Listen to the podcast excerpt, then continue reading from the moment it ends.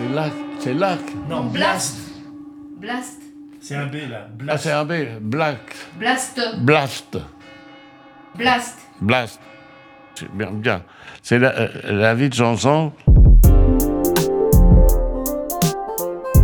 La vie de Jean-Jean. La vie de Jean-Jean. La vie, oui, ça fait quand même beaucoup, euh, la vie. donc c'est un truc. euh, Enfin, comme tu veux. Alors 36 arrive. Les syndicats commencent à faire grève et voilà, leur revendication, c'était on va travailler 40 heures.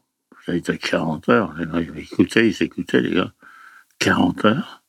Et on aura deux jours de repos par semaine. Deux jours de repos, le samedi et le dimanche. Qu'est-ce que c'est que ces gars-là? Eh oui. Et puis, on va pas travailler pendant 15 jours.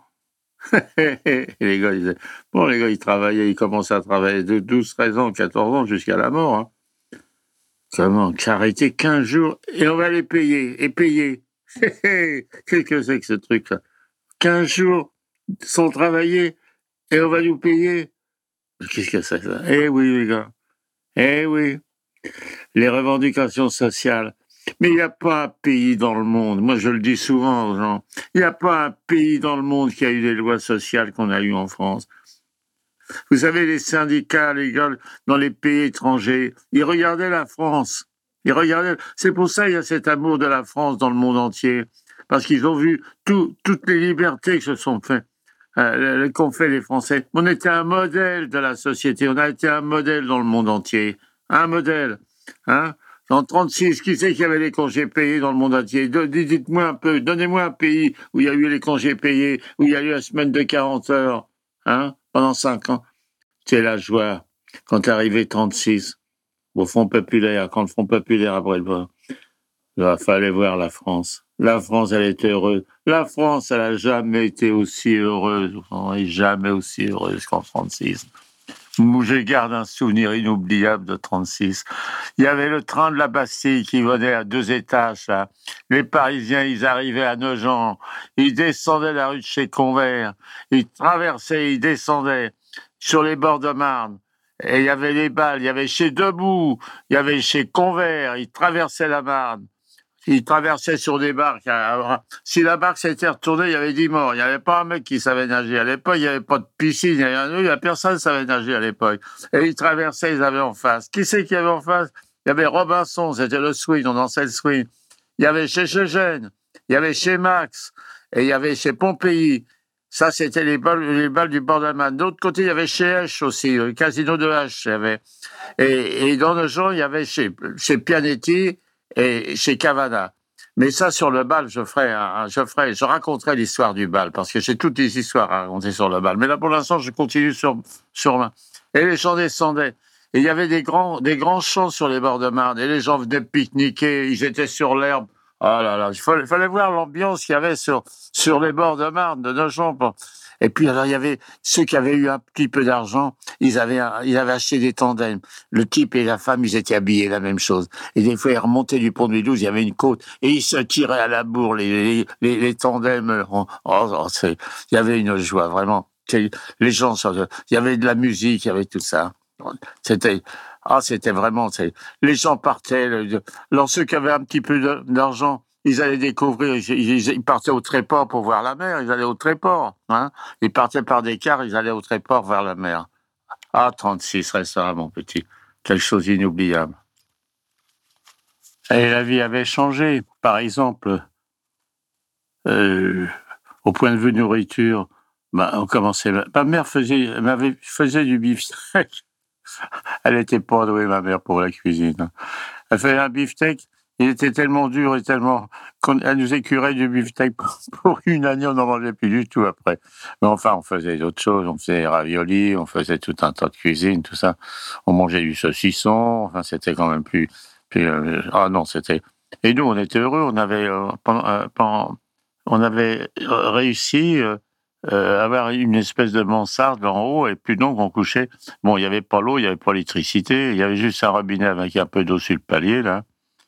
Et il y avait un petit couple qui était là, avec deux jumelles. Ils, avaient, ils étaient là dans une petite pièce. Ils avaient un petit couple italien. Ils avaient deux petites jumelles de filles, là. Ça, c'est marrant. ces gens-là, je les revois toujours. Ils, ils, ont un souvenir inoubliable de mes parents parce qu'ils étaient dans la merde, les pauvres. Et puis, ma mère gardait les gosses. Elle lui avait les gosses.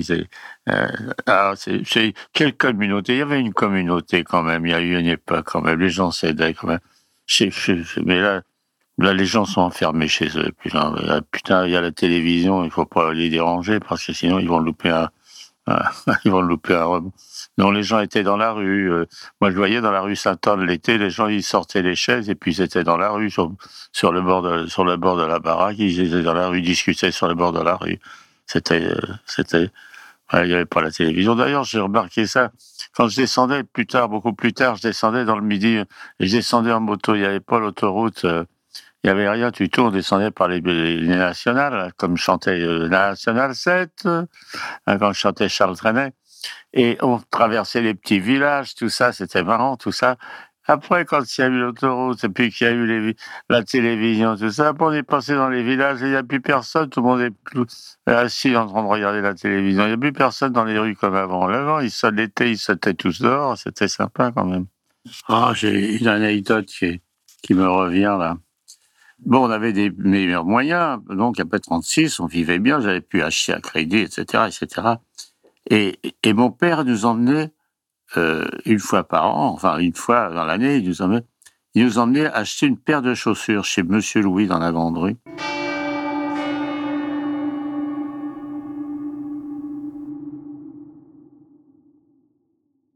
Oh, c'était une catastrophe pour m'avoir acheté des chaussures. Oh.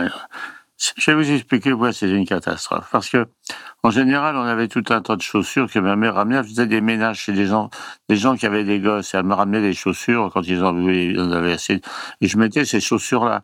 Je me souviens avoir été à l'école, ah, je l'ai remarqué, hein, avec une paire de chaussures de fille. il y avait une boucle et il y avait une paire qui, qui attachait. Oh, je relais pour l'école. Les gosses faisaient de ma gueule à l'école. Bon, mais, et alors donc, on avait une paire de chaussures. C'est la catastrophe. Pourquoi c'était la catastrophe? Parce qu'il fallait faire attention aux chaussures. Faire attention aux chaussures. Et nous, quand on, on montait sur le fort de nos gens, et on allait jouer au foot. Alors, quand on arrivait avec les chaussures, les gars disaient, alors tu joues? Bah oui, attends, j'ai les chaussures neuves, là, quand même. Ah, tu nous emmerdes, mais les joues.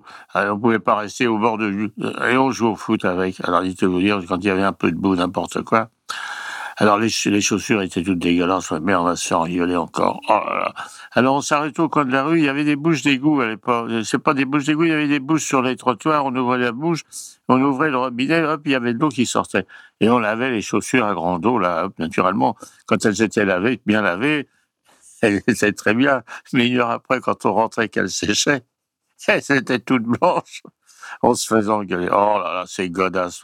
Oh, c'est une catastrophe. C'était pas, c'était pas une affaire quand on nous achetait les chaussures. Hein. On préférait avoir les, chaussures. enfin, c'est assez drôle.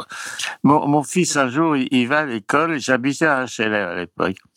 Et il criait, papa, envoie-moi des gants. Alors, je cherche sur une paire de chaussettes, et puis j'aimerais une paire de chaussettes. Il rentre, il dit, mais papa, je t'ai demandé des gants, il m'a envoyé des chaussettes. J'ai dit, mais t'avais froid aux mains. Eh ben, pourquoi t'as pas mis les chaussettes?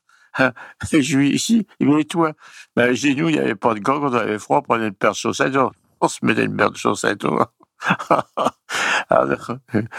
non, mais donc on a ramené toutes les affaires, c'était les affaires de, de, des, patronnes de, ma mère qui, qui, qui faisaient les ménages. Hein. Bon, ils donnaient des fringues, c'était les affaires des autres.